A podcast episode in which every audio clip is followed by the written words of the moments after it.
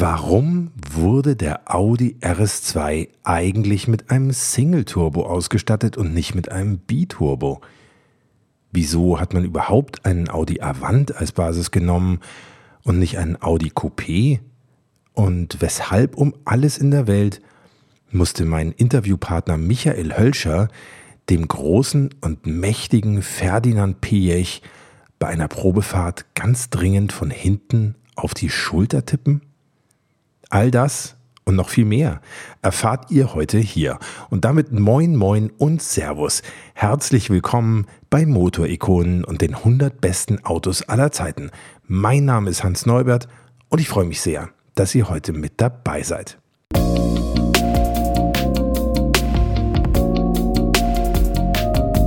Heute geht es hier um eines der vielleicht großartigsten Autos der 90er Jahre, den Audi RS2 und ich spreche über ihn mit einem der allerbesten Kenner dieses Autos.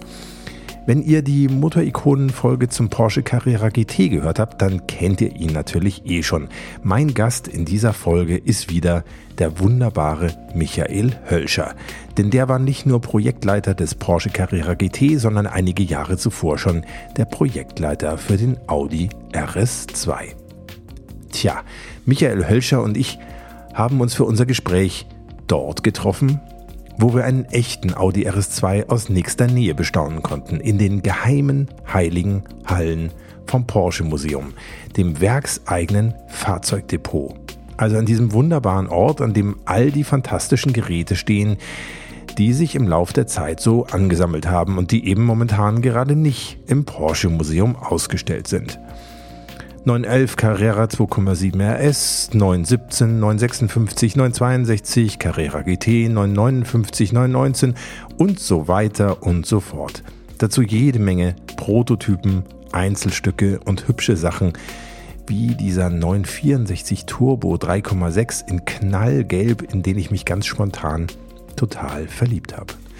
Ein paar hundert Autos standen da also herum und glaubt mir, zu jedem einzelnen hätte ich gerne eine Motorikonen-Folge für euch gemacht, aber mittendrin war da eben dieser Porsche-eigene Audi RS2 und genau um den wird es heute hier gehen.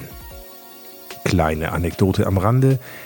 Als ich ein paar Fotos vom RS2 machen wollte, musste ich mich für den richtigen Blickwinkel sozusagen zwischen all diesen Autos tatsächlich an einen Porsche 959 anlehnen.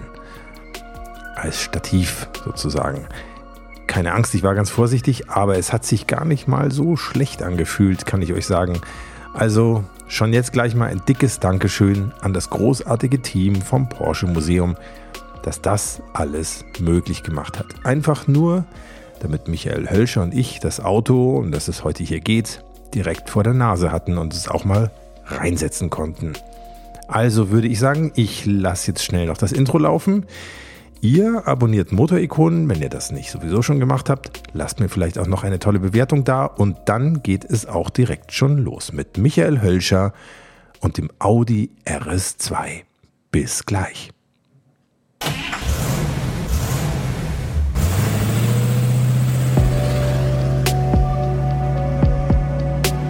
Hier kommt Motorikonen die 100 besten Autos aller Zeiten.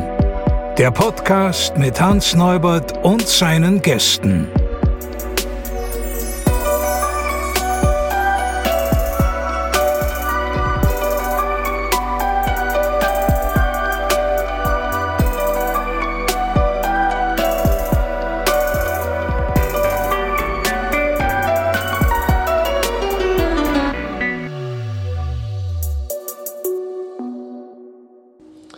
Sage ich mal zum zweiten Mal herzlich willkommen bei Motorikonen Michael Hölscher.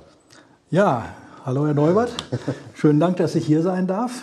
Ja, Hat mir schon letztes wieder, Mal ne? schon, schon riesig Spaß gemacht Ja. und diesmal wird es mir hoffentlich auch riesig Spaß machen. Ja, super. äh, mir auch und vor allem haben Sie ja eine riesengroße Fanbase inzwischen unter den Motorikonen-Hörern. Also herzlichen Dank, dass Sie sich erneut die Zeit nehmen und mit mir nach dem Porsche Carrera GT über ein weiteres der besten 100 Autos aller Zeiten sprechen, nämlich über den Audi RS2. Der ja irgendwie nicht nur ein Audi, sondern ein Porsche war. Ja, von allem etwas. Ne? Ja, genau, genau. Und wir haben hier heute dank des Porsche Museums die Chance, dass wir in einem Fahrzeuglager, das äh, viele, viele hübsche Autos bereithält, direkt neben einem der letzten verbliebenen Prototypen sitzen können. Also die Lokation, die Sie mit den Kollegen gewählt haben, die ist wirklich außerordentlich. Ja. Da habe ich mich richtig gefreut, dass ich hier hinkommen darf. Äh, vielleicht ganz kurz zur Erklärung. Wir haben ja unser Porsche Museum, wo wir immer Fahrzeuge ausstellen. Und das ja. ist ja so konzipiert, dass da immer ungefähr 80 Fahrzeuge in Szene gesetzt werden. Ja. Aber der Fundus von Porsche ist natürlich viel größer. Das sind also 700, 750 Autos, die äh, in unserem Besitz sind und auch immer bleiben werden. Und die müssen natürlich irgendwo verwahrt werden. Und da gibt es in der Nähe von Stuttgart eine Lokation. Wir sagen die, nicht wo? Die, nein, wir sagen nicht wo. Und da steht auch kein Porsche-Wappen dran ja. und so weiter. Und da ist auch nicht auf Google Maps zu finden. Ich nicht auf Google geguckt. Maps zu finden. Ja. Und da stehen diese Fahrzeuge. Und wenn Sie hier reinlaufen, da tränen Ihnen die Augen. Ja. Da ist die gesamte Porsche-Historie ist hier zusammengefasst.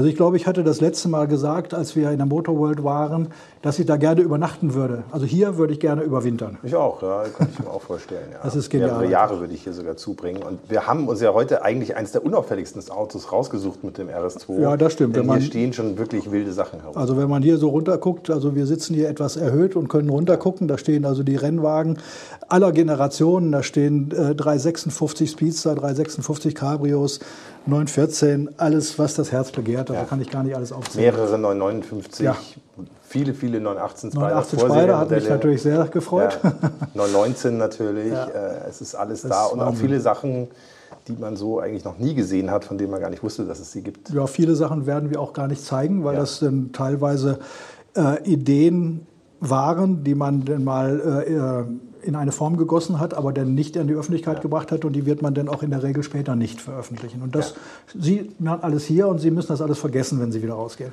Ich werde dann geblitzdingst oder so. Ja, genau. Schauen wir mal. Ja, Dafür auf jeden Fall erstmal ein dickes Dankeschön an die tolle Mannschaft von Porsche, vom Porsche Museum, die das möglich gemacht hat, dass wir heute hier sein können. Und jetzt vielleicht noch mal zu diesem Auto, was da vor uns steht. Stand lange hier eingelagert ähm, eindrucksvoller Zeitzeuge von damals. Es ist aber, wie Sie mir gesagt haben vorhin, gar kein waschechter Prototyp, sondern es ist schon ein Auto der zweiten Serie. Ja, ja. Also ich habe mir das Auto vorhin mal etwas genauer angeguckt. Das ist ein Auto der späteren äh, Baureihe, also nach der Modellpflege. Das sieht man daran, dass da äh, ein Airbag-Lenkrad drin ist. Und äh, ich nehme mal stark an, das ist ein Fahrzeug, was in der Produktion aufgebaut worden ist und dazu gedient hat, bestimmte Sachen auszuprobieren, wenn es leichte Probleme gibt, Mustereinbauten zu machen und solche Sachen. Mhm. Das ist üblich, dass man sowas hat. Mhm. Äh, muss auch sein, damit, wenn irgendetwas ist, man schnell reagieren kann. Und dieses Fahrzeug ist dann sicherlich auch als äh, Dienstwagen genommen worden, denn der hat ehrliche 75.000 auf der Uhr und dafür macht er noch einen ganz guten Eindruck. Ist doch nicht so viel, ne? Ist eigentlich quasi ein junger Gebrauchter. Ja, ja. Aber ich meine, wenn die Produktion zu Ende ist, dann äh, werden diese Fahrzeuge ja nicht irgendwie als Privatwagen dann in der Firma benutzt, sondern ja. dann sagt man irgendwann auch, gut, jetzt äh, überantworten wir sie an das Museum und die gucken dann, dass man sie mal irgendwann wieder schön in Szene setzt. Ja müssen wir mal ganz an Anfang spulen. Jetzt von der zweiten Serie zurück, ganz nach vorne. Ja. Wie kam es denn überhaupt dazu, dass Audi und Porsche überhaupt so eine ungewöhnliche Kooperation eingegangen sind und gemeinsam ein Auto bauen wollten? Also erstmal so ungewöhnlich ist das ja gar nicht. Mhm. Also wenn Sie an den Anfang von Porsche denken, der 356, mhm. das war ein Auto, der ist äh, mit vielen VW-Teilen aufgebaut worden, ganze Fahrwerke und so weiter, Motor. Ähm, später hier der äh, 914 oder auch der 924, wie Sie einfahren. Das sind auch Kooperationsprojekte, wenn man so will, wo beide Häuser, in diesem Fall VW und, und Porsche, dann äh, ihren Beitrag geleistet haben, um ein Auto äh, dann auf die Beine zu stellen. Ähm, natürlich ist es hier bei dem Audi RS2 eine etwas andere Situation. Ähm, wir wissen ja damals, Anfang der 90er, ähm, die große Krise ist bei uns nicht noch nicht zu Ende gewesen. Wir mussten halt immer noch gucken, dass also wir. Bei uns meinen Sie immer Porsche, Porsche. ja, aber immer klar, Porsche. stimmt, ja. ja. Da, ja, ja. Das waren schwierige Zeiten. Ne? Ja, ähm, das war noch quasi die Vor-Wiedeking-Ära sozusagen. Äh, das, Oder kam er da schon? Da, da kam er. Da ist, da, aber er kam auch mit der Aufgabe, Porsche zu retten. Ne? ja, natürlich, sagen. klar. Das hat er ja auch äh, mit Bravour gemacht da. Mhm. Und äh, Dr. Wiedeking ist in diesem Projekt mit als Entscheider mit da drin gewesen. Mhm. Also da habe ich ihn das erste Mal kennengelernt ah, ja. auch, ja. Ähm, und also wir brauchten etwas, um Leute zu beschäftigen, äh, weil unsere äh, Stückzahlen natürlich immer noch nicht da waren, wo wir sie wieder haben wollten. Wir hatten ja auch die Produktion aufgebaut von dem 500e und das war abzusehen, dass die ausläuft. Auch da mhm. wollten wir einen Anschluss haben. Ähm, und auf der anderen Seite bei Audi, da war der Dr. Pircher äh, am Ruder zu der Zeit, der hatte ja ähm, die Prämisse ausgegeben, Vorsprung durch Technik. Und er war ja auch jemand, ein Freund von schnellen Autos. Das äh, hat sich immer wieder gezeigt. Und da hatte Audi dann auch schon verschiedene Überlegungen gemacht und auch schon verschiedene Fahrzeuge aufbauen lassen auf Basis von der S-Reihe mit mehr Leistung. Also da gärte auch schon was. Und äh, da ist es also, ich sag mal, eher logisch, dass sich die, äh, die beiden irgendwann mal zusammengefunden haben und haben gesagt, Mensch, hier können wir eine Win-Win-Situation machen, ähnlich wie beim 500e und was Schönes auf die Beine stellen, was beiden hilft. Ja, und der kam ja auch ursprünglich von Porsche. Ne? Er war ja lange Zeit äh, der Dr. Gewesen. Ja, sicher, klar. Ja. Der war ja bei ja. uns Entwicklungsleiter. Ja. Aber, genau. ja, ja. Und der ist ja auch, äh, ich sag mal, persönlicher Gesellschafter von äh, Porsche äh, gewesen. Damals hatte natürlich auch ein Interesse, dass äh, bei uns der Laden wieder weiterläuft und dass es da äh, dann Ideen gibt, wie man dann die Firma stützen kann, bis die Nachfrage an den eigenen Fahrzeugen auch wieder mhm. entsprechend stabil ist. Klartext Wirtschaft. Der Podcast für die Macherinnen und Macher von morgen. Mein Name ist Andrea Gerhardt. Mein Name ist Frank Fercher. Wir reden hier über alles, was die Wirtschaft bewegt. Wir sprechen über alle wichtigen Fragen. Zum Beispiel, welche technischen Innovationen beeinflussen denn eigentlich das moderne Unternehmertum? Oder mit welchen Strategien kann der aktuelle Fachkräftemangel effektiv bewältigt werden? Hört rein. Überall, wo es Podcasts gibt. Für den Audi RS2 wurde ja sogar eine eigene Firma gegründet, richtig? Ja, das stimmt. Also wir haben eine Firma gegründet, die Arge Audi Porsche RS2. Mhm. Äh, die hätten wir aber nicht gebraucht, um das Auto auf die Beine zu stellen und auch nicht, äh, um es zu verkaufen, wie es jetzt gemacht worden ist dann zum Schluss. Ähm, das war, da waren eher so die Gedanken ähm, bezüglich Vertrieb. Äh, was dazu geführt hat. Also zum, zum einen hatte man zunächst mal auch überlegt, ob auch die Porsche-Händler vielleicht von diesem Fahrzeug profitieren können. Weil mhm. es ging nicht nur der Firma Porsche schlecht, sondern auch den Händlern, die hatten auch nichts zu verkaufen. Und da war eine Idee, dieses Fahrzeug auch über Porsche-Händler zu verkaufen und zu warten.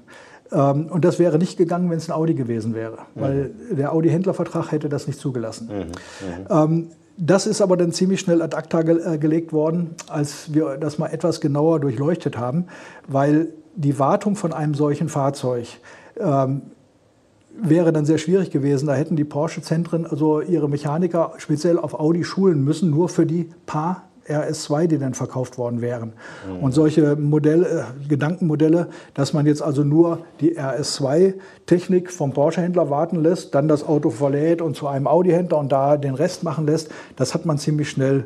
Bisschen kompliziert. Ja, wäre zu kompliziert ja. gewesen und da hätten die Audi-Leute auch nicht mitgemacht. Mhm. Die nächste Idee war dann von Audi, die hätten gerne ihr Händlernetz etwas ähm, ja, reorganisiert. Ähm, die hätten gerne einen, äh, einen Händlerstamm gehabt oder einen Teil der Händler, die dann exklusive äh, Fahrzeuge dann äh, in einem besseren Ambiente und so weiter an die Kunden äh, dann verkaufen. Ähm, und auch da war dann die Überlegung, Mensch, wenn das gar kein Audi ist, sondern das ist ein arger Audi RS2, Porsche RS2, dann müssten die Händlerverträge das doch zulassen, dass wir dann jetzt sagen, nur die besseren Händler können dieses Auto verkaufen. Und äh, da haben die Audi-Händler äh, dann gesagt, nicht mit uns. Ja. Das könnt ihr zwar versuchen, ja. aber da, das werdet ihr nicht durchhalten. Ja. Und das, äh, das hat Audi gemerkt, dass es dann doch besser ist zu sagen, okay, dann machen wir das wie bei einem normalen Audi-Fahrzeug. Es wird alles über die Audi-Händler äh, ver vertrieben, gewartet und so weiter. Ähm, insofern war das Modell mit der Arge äh, dann eigentlich nicht mehr notwendig, aber man hatte das Ganze aufgesetzt, das Ganze ist angemeldet gewesen. Wir haben da schon Geschäftsführer drin gehabt, einer davon war ich auch in diesem Falle, jeweils zwei von Porsche und von Audi und die ganzen äh, Finanzströme sind daraufhin äh, designt worden und so, dass das dann äh, über diese Arge gelaufen ist. Das war also eine reine Abwicklungsfirma. Mhm. Da ist also, die hatte außer diesen vier Geschäftsführern auch kein Personal. Mhm. Mhm. mhm. Wie ging das Projekt denn dann für Sie persönlich los? Ja, ähm, und wie, wie, packt man so eine Aufgabe an? also irgendwann gab es natürlich dann bei den Entscheidern ähm, dann die Entscheidung, wir gucken jetzt, dass wir das in die Serie kriegen. Das ist also noch nicht der Projektstart, sondern erstmal, das würden wir gerne machen. Und dann sucht man natürlich jemanden, der das dann organisiert. Und äh, dann hatte man wahrscheinlich, weil ich den, den äh, 500e gemacht hatte, dann auch gedacht, 500e läuft aus, Entwicklung war ja sowieso abgeschlossen, passt ganz gut rein. Äh, und hat dann mich gefragt, ob ich das machen will, was natürlich keine Frage war, ne? klar. Äh, ja, da muss man sich erstmal mit dem Produkt an, an sich äh, beschäftigen und gucken, was ist denn jetzt alles gefordert? Äh, was ist die Idee dahinter? Welche Teile müssen wir ändern und so weiter? Wer war schon drin in dem Projekt? Also auch von Porsche waren ja schon eine kleine Mannschaft natürlich drin. Äh, und was brauche ich alles an Personal? Was brauche ich an Personal? Was brauche ich an Geld? Was brauche ich an Ressourcen? Und das muss man dann aufstellen. Also als erstes Mal bin ich rumgetingelt durch die ganze Firma zu jedem Abteilungsleiter und habe gesagt, hier, das Auto soll kommen. In deinem Bereich brauchen wir neue Stoßfänger und dies und das und das. Da brauche ich Leute. Ich, äh, du musst mir jetzt die Leute zur Verfügung stellen. Erstmal einen Fachprojektleiter, der muss sich das angucken, der muss sagen, wie viele Stunden Konstruktion brauche ich und so weiter. Ähm, waren Sie da eher der Störenfried oder der mit der frohen Botschaft? Also in dem Fall eher der mit der frohen Botschaft, weil auch in der Entwicklung war es ja so, dass man die Leute lieber rausgeschmissen hätte. Aber mhm. wenn sie natürlich Arbeit bekommen haben, war das die bessere Option. Also da war ich eher der mit der frohen Botschaft. Das ist aber nicht immer so. wenn der Laden brummt und sie kommen mit einem zusätzlichen Projekt, dann werden, sind sie nicht so gern gesehen. und da braucht man dann auch manchmal die Brechstange, die heißt dann Vorstand, um den, die entsprechenden und die richtigen Leute da auch äh, dann für das Projekt zu akquirieren. Ne? Mhm. Ja. ja. dann baut man also eine Projektmannschaft auf. Erstmal die Rumpfmannschaft, das sind dann die, die dann die, die Fachprojektleiter werden. Mit denen muss man das dann im Detail durchgehen. Dann braucht man äh, eine Kalkulation, also ein, eine zeitliche Kalkulation und natürlich eine Finanzkalkulation, weil das ist dann auch meine Aufgabe gewesen, äh, die Wirtschaftlichkeit mit vorzustellen. Also da war natürlich auch von der Finanz jemand bei uns dabei, der das dann äh, mit den äh, ja, bei uns üblichen Kalkulationen dann berechnet hat und gesagt hat, was denn da rauskommt. Mhm. Und mit diesen Informationen geht man dann in eine Vorstandssitzung, wo dann das Auto verabschiedet wird im besten Falle oder man bekommt noch ein paar Aufgaben, wird wieder nach Hause geschickt. Aber in diesem Falle ist das dann relativ gut, gut durchgegangen. Und Eine Porsche-Vorstandssitzung wohlgemerkt, ne? Ähm, erstmal die Porsche-Vorstandssitzung, aber dann gab es auch äh, relativ schnell eine Vorstandssitzung mit Audi zusammen, äh, weil das war ja als Kooperationsprojekt von vornherein designt. Und insofern mussten natürlich beide Kooperationspartner zustimmen. Jeder musste wissen, was ist für ihn als Aufgabe mit drin und was ist für ihn als, äh, als Ergebnis möglich, wo liegen die Risiken? Mhm. Ist das einfach nur ein Gewinnbringer oder sind auch Risiken drin? Kann ja auch mhm. sein, dass sowas ja. in die Hose geht, das muss man wissen ja. vorher. Äh, und dann wird entschieden, und das ist dann in einer gemeinsamen Vorstandssitzung mit äh, Dr. Wiedeking und dem äh, Dr. Demel damals dann entschieden worden. Mhm. Jawohl, wir legen los. Mhm. War es denn dann, wer hatte denn das Sagen bei dem Projekt? War das eher Audi oder war es äh, eher Porsche oder beide? Also da, es war wirklich so, äh, man muss sagen, beide. Ähm, und es gab dann regelmäßige Sitzungen, auch teilweise mit Vorstandsbeteiligung, aber äh, teilweise auch darunter, wo die Sachen dann entschieden worden sind. Mhm. Hört sich sehr harmonisch an, ja, war aber nicht immer harmonisch. Äh, in solchen Sachen werden viele Sachen ausgekämpft. Mhm. Das ist so und das muss auch so sein. Mhm. Nur dann kommen die richtigen Ergebnisse raus. Mhm. Zum Beispiel die Frage, ähm, welche Tests müssen die Motoren bestehen? Kann man da irgendwelche Abstriche machen an der äh, Laufzeit der Prüfstandsdauerläufe zum Beispiel, um sich das Leben einfacher zu machen? Und da haben die Audi-Leute von vornherein gesagt, Jungs, mit uns nicht. Mhm. Wir haben hier Vorgaben, was ein Motor können muss, wie viele Stunden Volllast. Und das muss der Motor auch können. Mhm. Da gehen wir kein Risiko ein, mhm. war ganz klar. Mhm. Auf der anderen Seite gab es auch einige Audi-Leute, die ähm, vielleicht etwas weniger Porsche-Gesicht in dem Auto gehabt hätten. Und ähm, als wir dann zum Beispiel mal Geräuschprobleme mit der Bremse hatten, weil die Vorderachse von dem Audi schon relativ schwingungsempfindlich war und unsere Bremsscheiben etwas zu viel Dickenschwankungen hatten. Da gab es ein unschönes Geräusch. Und das Erste, was äh, Audi vorgeschlagen hat, machen wir Audi-Bremsen rein. Und das haben wir natürlich so nicht auf uns sitzen lassen. Da haben wir dann das Fertigungsverfahren der Bremsscheiben umgestellt, sodass die, die dicken Schwankungen dann im Bereich von Hundertstel Millimeter waren und da war das Auto ruhig. Ne? Mhm. Mhm. War uns natürlich sehr wichtig, weil die Porsche Bremsen waren ja nun wirklich ein technisches und optisches Highlight, was wir auch mit diesem Auto zeigen wollten. Ja, absolut. Man redet immer über die Motorleistung, ne? aber es Ja. muss halt auch alles wieder gebremst werden. Genau. Und das Und insofern waren das also durchaus, äh, ich sag mal, auch sehr interessante äh, Gespräche, die wir dann da mit Audi hatten. Und aber letztendlich muss ich sagen, alles zielgerichtet, nichts unter der Gürtellinie oder so. Und äh, es ist das richtige Auto mal rausgekommen, wie man ja, sieht. Ne? Waren Sie denn bei solchen Vorstandssitzungen mit dabei oder war das dann was, wo Sie danach informiert worden Nein, sind? nein. wie Also wenn da Vorstandssitzungen waren, war ich immer dabei. Mhm. Und da musste ich dann auch immer diese Sachen vorstellen, also die, die Wirtschaftlichkeitsrechnung und Mhm. äh, auch die technischen Themen. Äh, wenn es darum ging, zum Beispiel am Anfang war äh, vorgesehen, einen, einen Heckspoiler dran zu machen. Mhm. Ne? Also solche Sachen sind vorgestellt worden, das war auch der Dr. Piech dabei. Wie hätte der ausgesehen? Wäre der auf dem Dach gewesen? Na, hinten am Dach dran, also Mhm. ein kleiner, äh, passte also nicht so richtig zu dem Auto. Mhm. Ähm, war eigentlich gedacht, damit man also die Verschmutzung der Heckscheibe eigentlich äh, vermeidet. Mhm. Da das Auto aber auch mit einem äh, Heckwischer verkauft worden ist, hat man gesagt, brauchen wir das nicht. Also das hätte zu dem Styling nicht gepasst, zu Mhm. dem Auto. Ne? Wie war denn die Atmosphäre in diesen Vorstandssitzungen? War das eher angespannt oder ist sowas sehr sachorientiert oder äh, geht es da hoch her? Wie, wie muss man sich das vorstellen, so in, im Sinn von Also äh, Stimmung? Da sind ja lauter äh, wichtige Entscheider mit wahrscheinlich durchaus viel Testosteron im Blut. Ja, und eben auch mit unterschiedlichen Gedankenansätzen. Und jeder Ja. will natürlich seine Gedankenansätze durchbringen, will seinen Stempel draufbringen und so weiter. Aber äh, und es ging hei- heiß her, da habe ich, wie ich es vorhin auch schon mal versucht habe zu schildern. Aber es war so, letztendlich war, waren diese Kämpfe, sage ich mal, immer gerichtet darauf, das beste Produkt zu bekommen. Ähm, Das muss man schon sagen. Also da war es jetzt nicht so, hat keiner versucht, den anderen jetzt irgendwie über den Tisch zu ziehen. Es ging um das Produkt und da wird manchmal heiß gefeitet. Das ist immer so. Ja. Jetzt sagen wir die ganze Zeit Vorstand. Ferdinand Piech war ja Audi-Vorstandsvorsitzender bis Ende 92. Hat er dann noch irgendwie seine Finger damit im Spiel bei dem Projekt? Also erstmal, Ferdinand Piech hat seine Finger in jedem Projekt drin gehabt. also insofern ist es nicht äh, verwunderlich, dass er auch hier seine Finger drin gehabt hat. Aber man hatte schon das Gefühl, dass ihm dieses Projekt besonders am Herzen lag.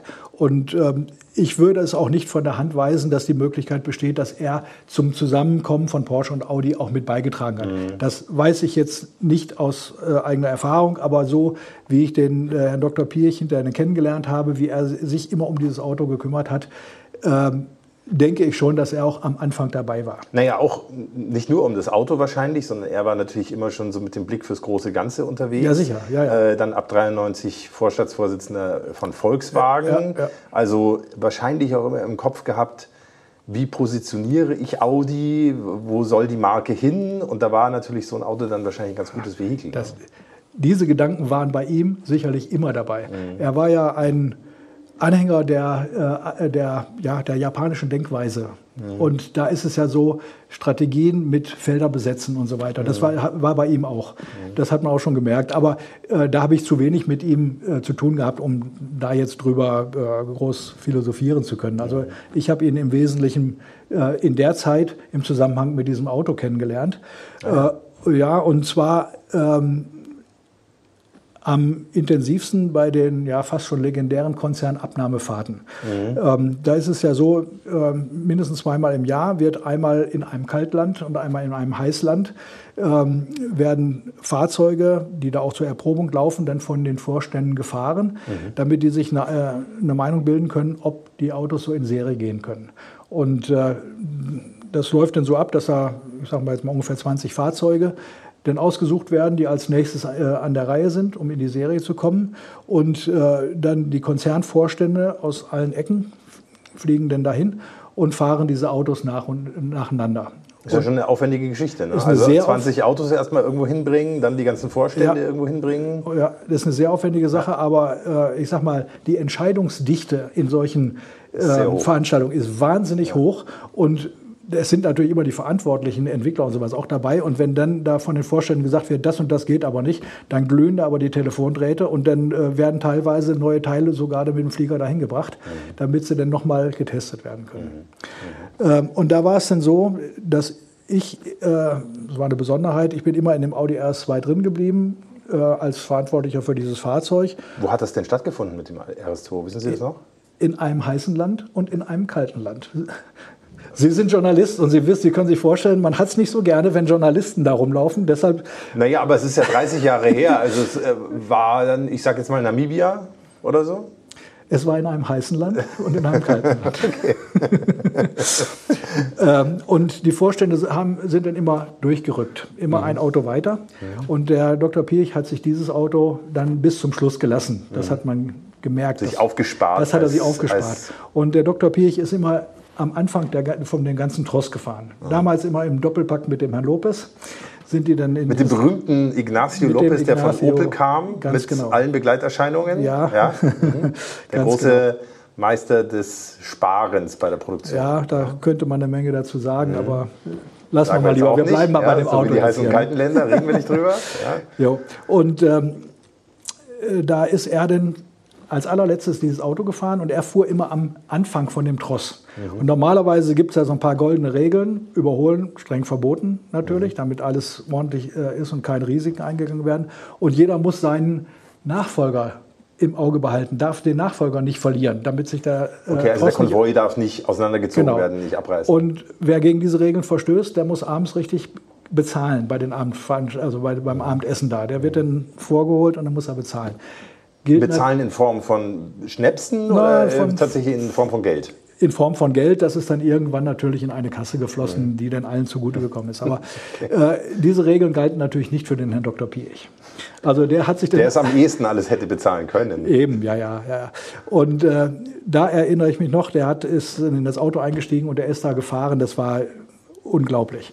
Also, äh, Waren Sie dabei? Saßen Sie im Auto? Ich saß hinten drin in dem Auto. Ja, ja, Hinten ja. drin? Ja, ja, genau. Und also er hat es dann richtig knacken lassen und man hat richtig gemerkt, dass er an diesem Auto Spaß hatte. Ja. Können wir zumindest sagen, ob es ein heißes oder ein kaltes Land war, wo er es knacken hat lassen? Ja, in diesem Fall äh, war es ein heißes Land oder es war eins, wo man auf der falschen Seite fährt.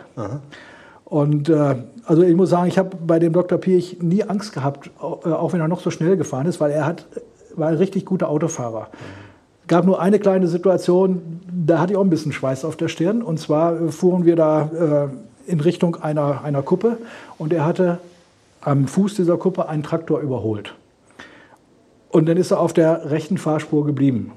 Und ist immer auf der rechten Fahrspur geblieben. Man hatte das Gefühl, er hat vergessen, auf welcher Und da habe ich gedacht, am Anfang habe ich gedacht, naja, vielleicht will er einen Spurwechsel üben, weil als Fahrwerker muss er noch mal wissen, wie das Fahrzeug dann reagiert. Und er fuhr aber immer weiter auf die Kuppe zu. Und dann irgendwann habe habe ich ihn auf die Schulter getippt und habe sanft darauf hingewiesen, dass man in diesem heißen Land doch links fährt. Und dann hat er den Spurwechsel gemacht. ja, ja, Das ist ja legendär. Sie sind jemand, der Ferdinand Pirch mal auf die Schulter getippt hat. ja. musste in diesem Augen- Augenblick sein. Ich glaube, das hätten sich nicht viele getraut. Doch, in dem Fall jeder. Wie war er denn, wie war er denn zufrieden? Hat, kriegt man dann, kriegte man dann von ihm Lob oder äh, war dann, wie es in Bayern so ist, nicht Lob nur? Oder wie, wie hat er sich dann da so geäußert? Also er hat sich äh, recht sparsam geäußert, aber ich würde nicht sagen, mit dem nix quetzt ist gelobt genug, das stimmt nicht. Also er, er hat dann also schon gesagt, dass er mit dem Auto zufrieden ist. Und, aber es ist schon so, wenn er nichts zu bemängeln gehabt hat, dann kann man mit geschwellter Brust nach Hause gehen. Ne? Das, das war schon so. Und Weil er einfach sehr, sehr anspruchsvoll war. Ne? Unheimlich anspruchsvoll und äh, selbst wenn es Kleinigkeiten sind, man ist ja als Entwickler, gerade wenn man kurz vor der Serie ist und dann kommt die, äh, kommt die äh, Ansage, aber das müsst ihr noch ändern, dann muss man Werkzeuge umschmeißen. Das kostet Geld, das kostet Zeit. Da ist man ja total genervt. Ja, und als Projektleiter hat man ja natürlich auch immer die Kalkulation im Blick. Ne? Und die ja, muss man ja auch klar. irgendwie einhalten. Aber wenn man es hinterher gemacht hat und sieht dann das Ergebnis, dann hat man immer gewusst, der Ferdinand Pirch hat recht gehabt. Der hat gewa- genau gewusst, was noch zu tun ist und wo man jetzt noch was über den Haufen schmeißen muss und wo nicht. Das war so. Ja. Jetzt haben wir die ganze Zeit über die Begleitumstände geredet. Vielleicht kommen wir mal zum Auto. Der Audi RS2 basierte ja auf einem schon relativ sportlichen Modell, nämlich dem Audi S2 Avant. Der war ja auch jetzt nicht gerade langsam, muss man Mhm. Nö, sagen. nö, ja. da konnte man schon ordentlich mitfahren, ja. ähm, war das aus Ihrer Sicht die richtige Entscheidung? Es, es gab ja zum Beispiel auch ein Audi Coupé, das hätte man ja auch nehmen können. Also erstmal, wenn man jetzt zurück, rückwärts betrachtet, war es natürlich die richtige Entscheidung. Ich glaube, so der Mythos um dieses Auto hätte sich nicht so gebildet, wenn das nicht eine neue Klasse gewesen wäre, also die Sportkombis und so. Ähm, das hat schon damit beigetragen und auch der Verkaufserfolg zeigt ja, dass wir richtig gelagen, gelegen haben. Ähm, ein Coupé wäre aus unserer Sicht nicht in Frage gekommen, da hätten wir ja zu viel bei uns kannibalisiert. Mhm. Äh, das Stimmt. hätten wir auf keinen Fall gemacht, also Limousine eher, aber nicht Coupé. Äh, während bei einem Kombi, da haben wir gedacht, Mensch, das könnte auch etwas sein für auch Porsche-Kunden, die wir damit ansprechen, die mhm. äh, auch, also die einen Elver haben, aber den auch mal etwas brauchen, wenn sie den Hund mitnehmen wollen oder sonst was oder mit, mit dem Anhänger. Äh, dass das eine Ergänzung auch für unsere Kunden sein kann. Mhm. Und äh, das war dann also eine marketingtechnische Entscheidung, die damals äh, so getroffen worden ist. Und ich bin absolut der Überzeugung, auch heute noch, dass sie richtig war. Wer hat sich denn dieses Grundkonzept ausgedacht oder das Package?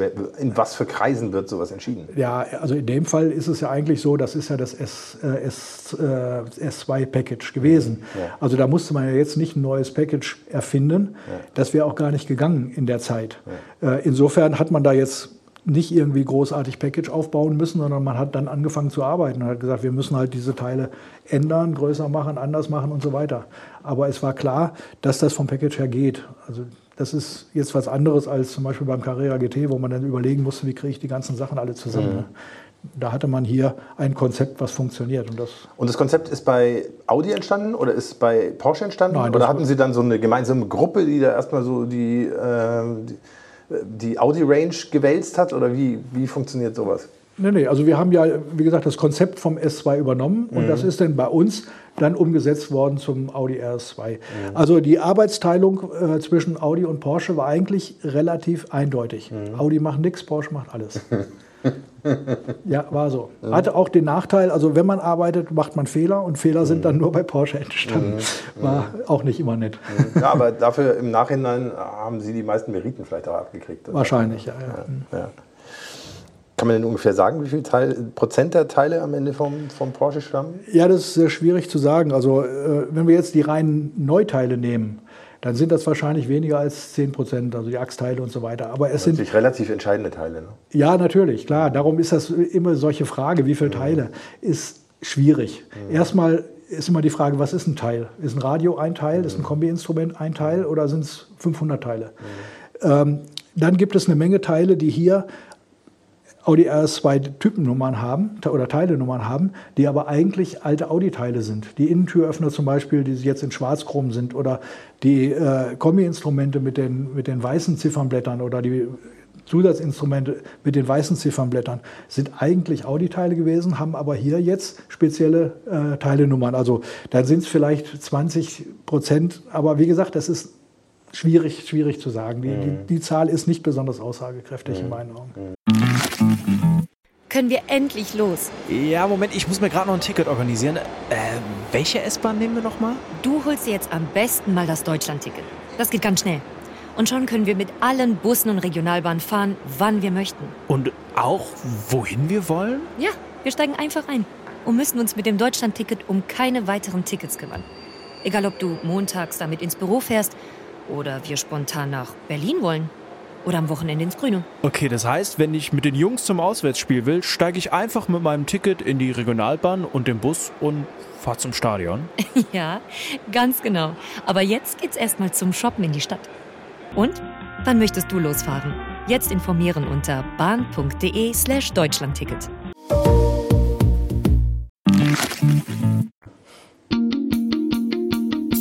Das Moto-Ikonen Factsheet.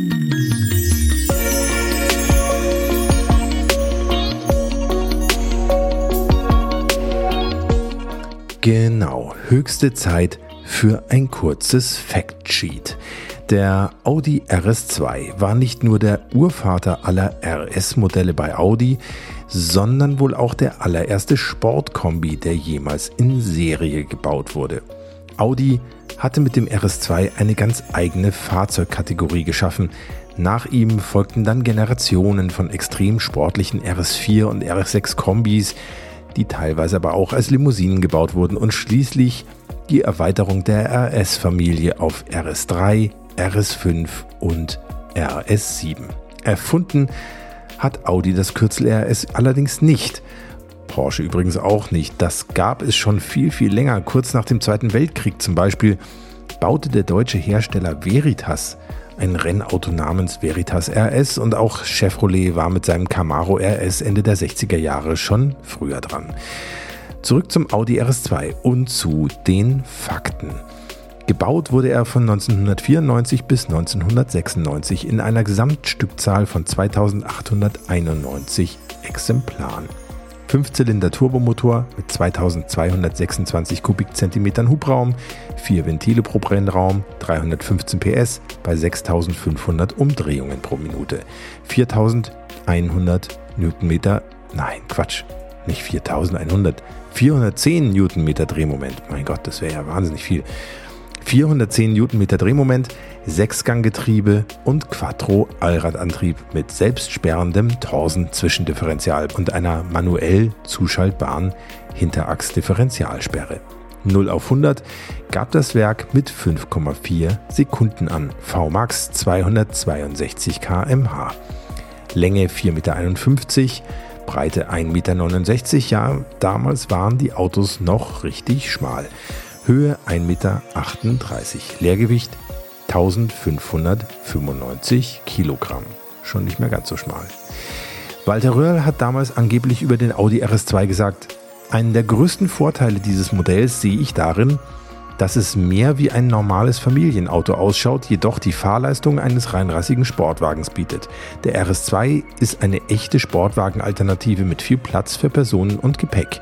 Motorleistung, Fahrverhalten, Bremse, das ist ein homogenes Ganzes, da passt alles zusammen. Tja, dem ist eigentlich nichts hinzuzufügen, wobei, such doch mal bei YouTube nach Röhrl und RS2. Da findet ihr ein etwas verwackeltes Video von einer Ausfahrt auf der Nordschleife, das durchaus beeindruckt. Und jetzt fahren wir ihn kurz Probe, den Audi RS2. Gibt leider ein kleines bisschen Nebengeräusche, aber wenn ihr ganz genau hinhört, könnt ihr dafür sogar den Turbo pfeifen und das Wastegate zwitschern hören.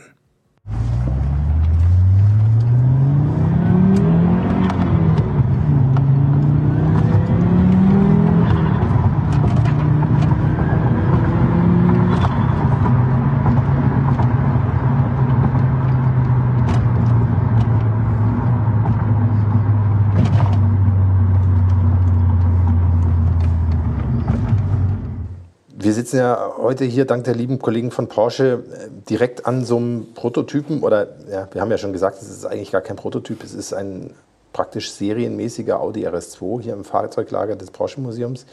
Wissen Sie noch, wie viele Prototypen Sie dann tatsächlich hatten in dieser Entwicklungsphase? Äh, ganz genau kann ich es jetzt nicht sagen, aber es waren ungefähr zehn. Mhm. Und die hatten dann unterschiedliche Ausbaustufen oder ähm, haben Sie da verschiedene Teile gegeneinander getestet? Oder? Ja gut, also äh, das, es, es, hat ja eine Entwicklung gegeben und ja. erst die letzten Prototypen hatten im Prinzip die richtig, sämtliche richtigen Teile dran.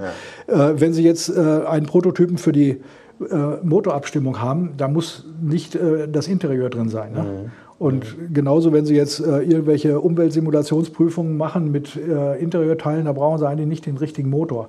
Äh, insofern sind diese Fahrzeuge nicht immer alle auf dem Komplettstand gewesen. Äh, man äh, versucht da natürlich auch Geld zu sparen, man versucht Zeit einzusparen und mhm. so weiter.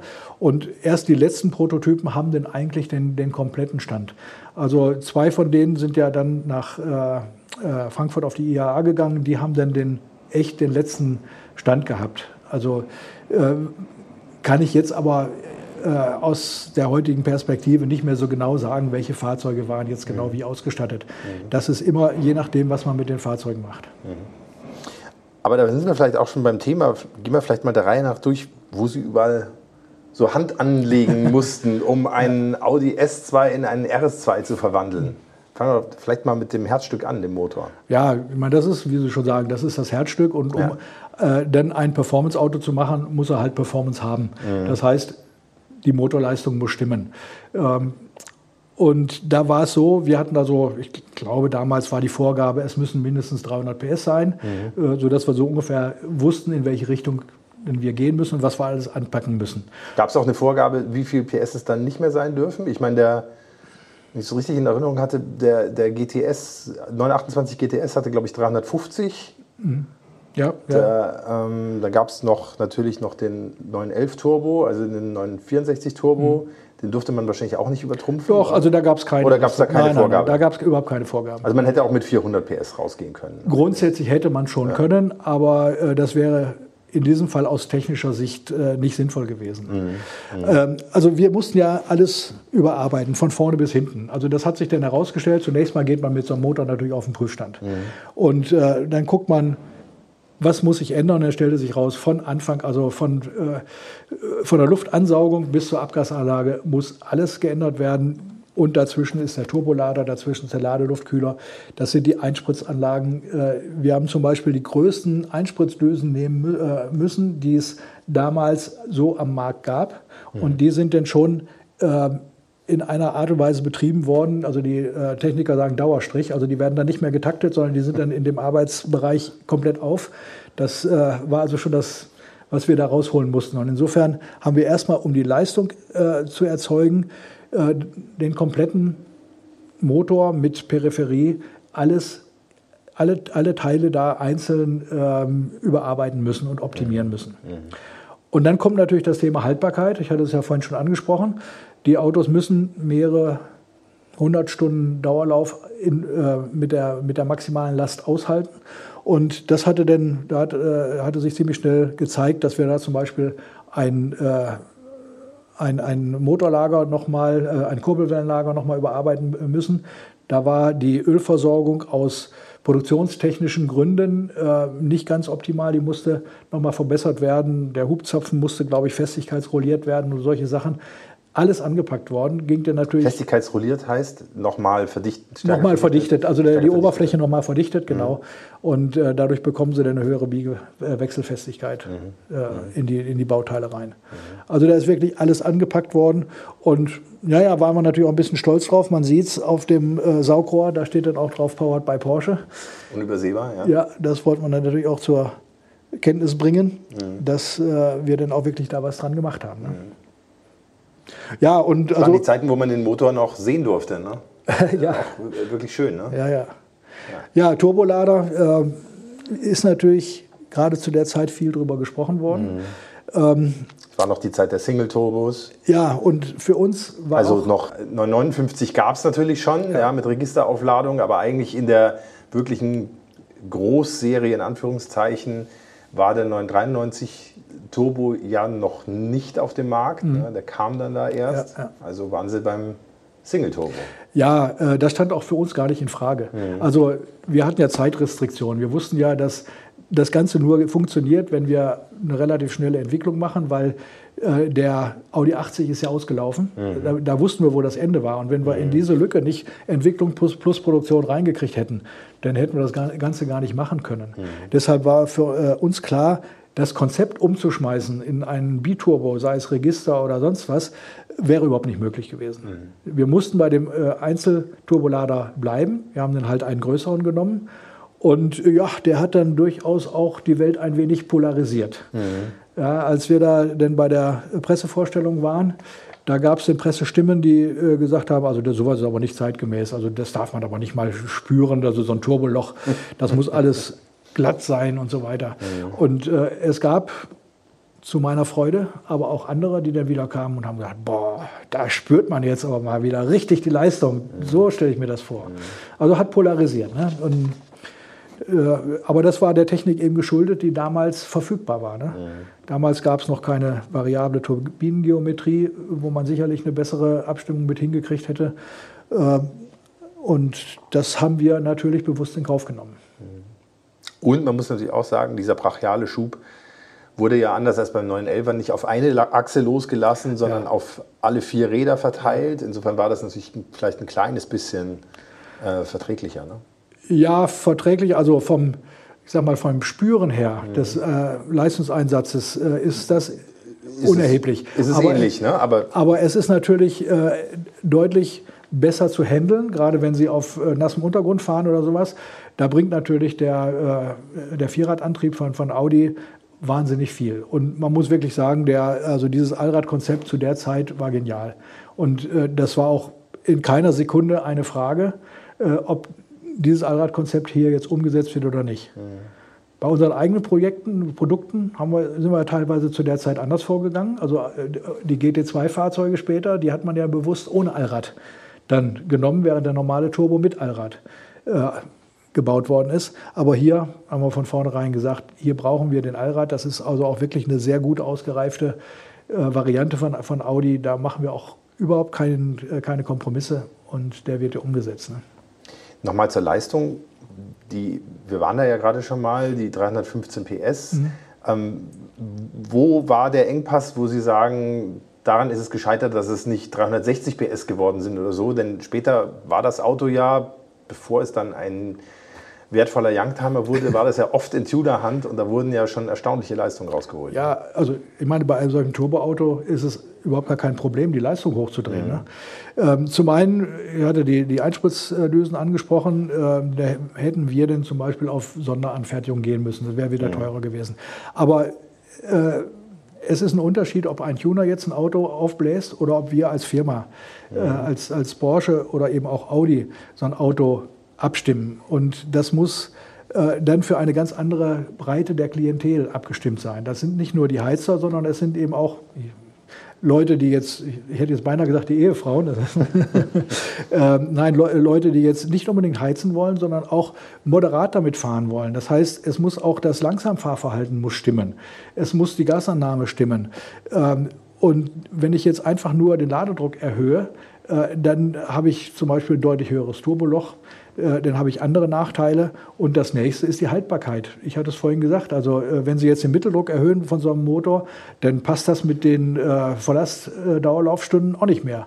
Mhm. Und da wird es sicherlich so sein, dass ein Tuner dann sagt, hm, also die äh, bei den Anforderungen, da gehe ich lieber ein bisschen runter. Mhm. Also wir wussten, dass wir für diese Leistung den Motor so weit ertüchtigt haben, dass er die Forderungen äh, von Audi für eine Dauerhaltbarkeit erfüllt.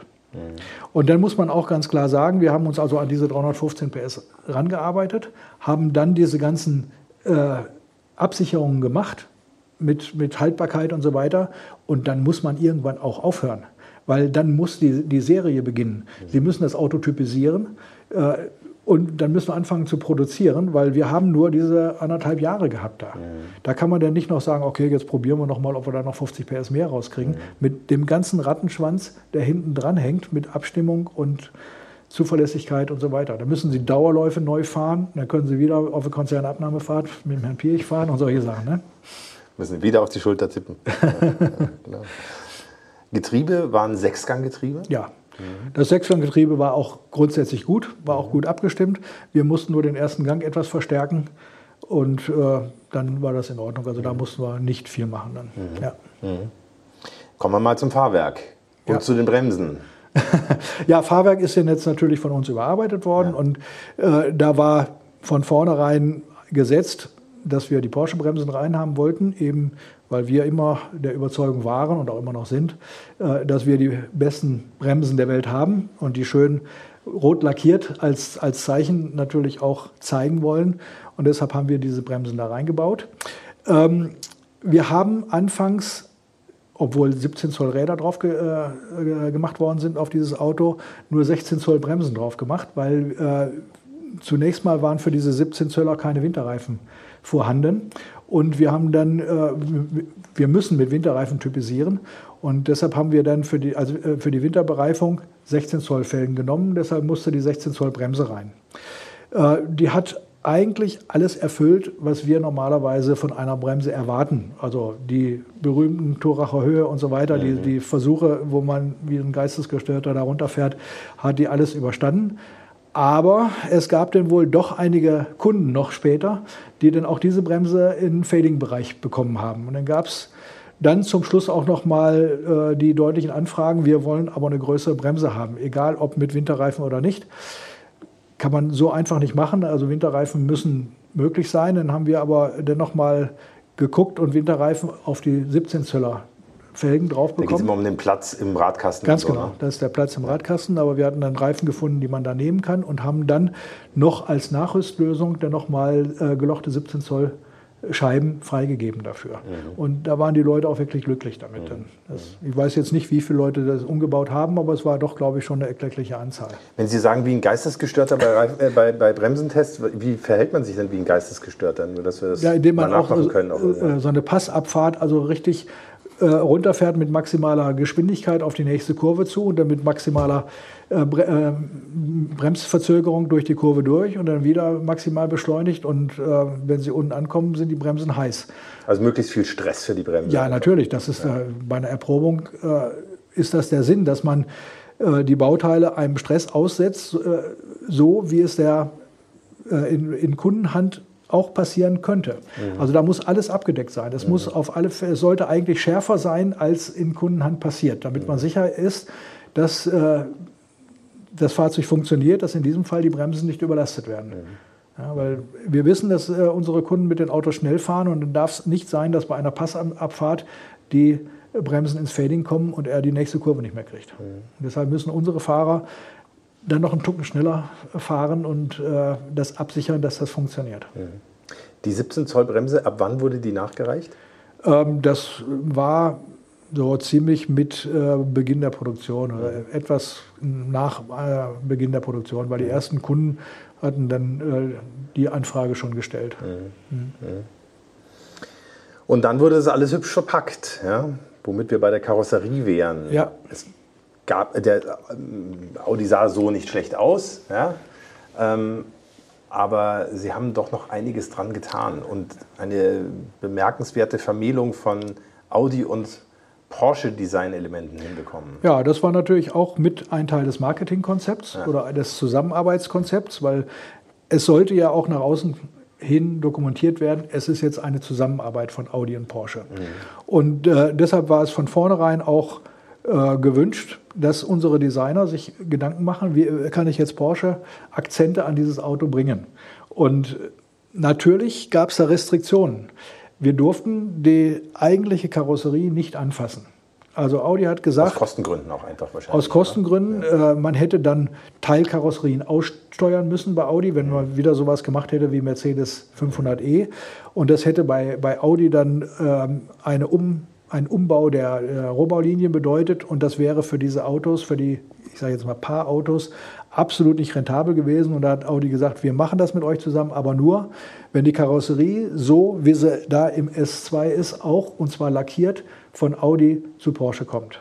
Da dürft ihr nicht dran. Es gab ein einziges Bauteil, äh, wo wir dran durften und das war ein geschraubter Querträger, der auch geändert werden musste, weil der das Drehmoment von dem Motor abstützt mhm. vorne, vorne vor die Rohbaukarosserie geschraubt. Mhm. Aber äh, wir haben die Karosserie nicht ändern müssen.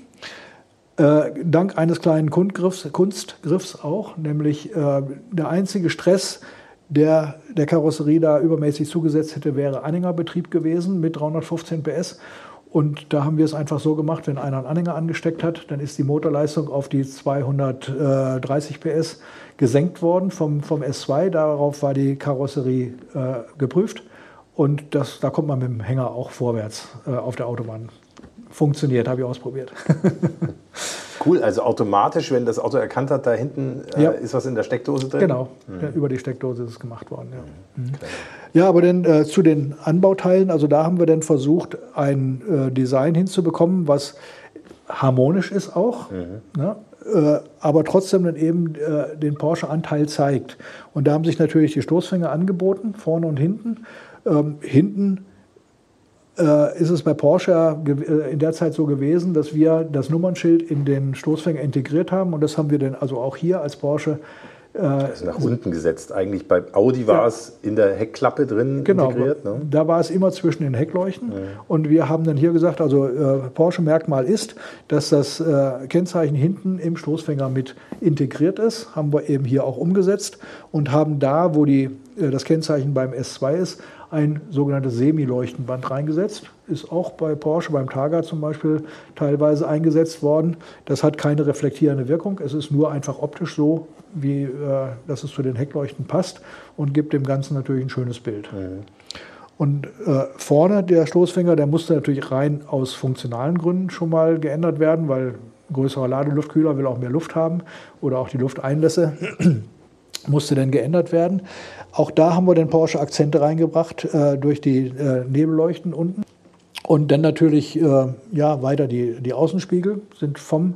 Auch sehr markant. äh, vom Porsche übernommen. Und Äh, da, ja, da mussten wir nur äh, neue Füße machen, weil natürlich der Strag von den Türen ein anderer ist als von unseren Türen. Ähm, aber das äh, war dann sag mal, eine kleinere Übung. Das ist ja nicht. Und dann natürlich unser Emblem, ne? Und Ja. das äh, Audi RS2-Zeichen. Da gab es auch lange Überlegungen dann, wie man da jetzt, also es war klar, es musste natürlich ein, ein eigenes Emblem kommen und da hat der Herr Heiler, der damals für, die, äh, für das Styling zuständig war, dann diesen Entwurf gemacht und der ist dann auch äh, äh, akzeptiert worden. ne? Mit dem durchlaufenden Porsche-Schriftzug unten drunter, unter ja, der genau. typischen Audi-Sportplakette. Genau, ja.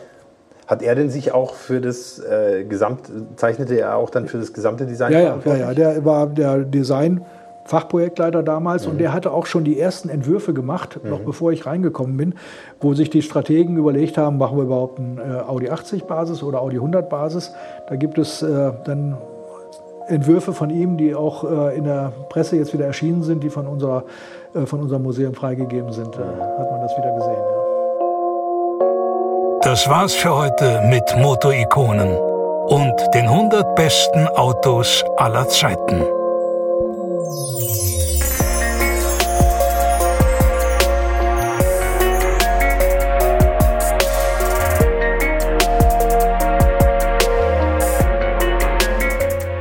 Ja, das war es tatsächlich schon wieder.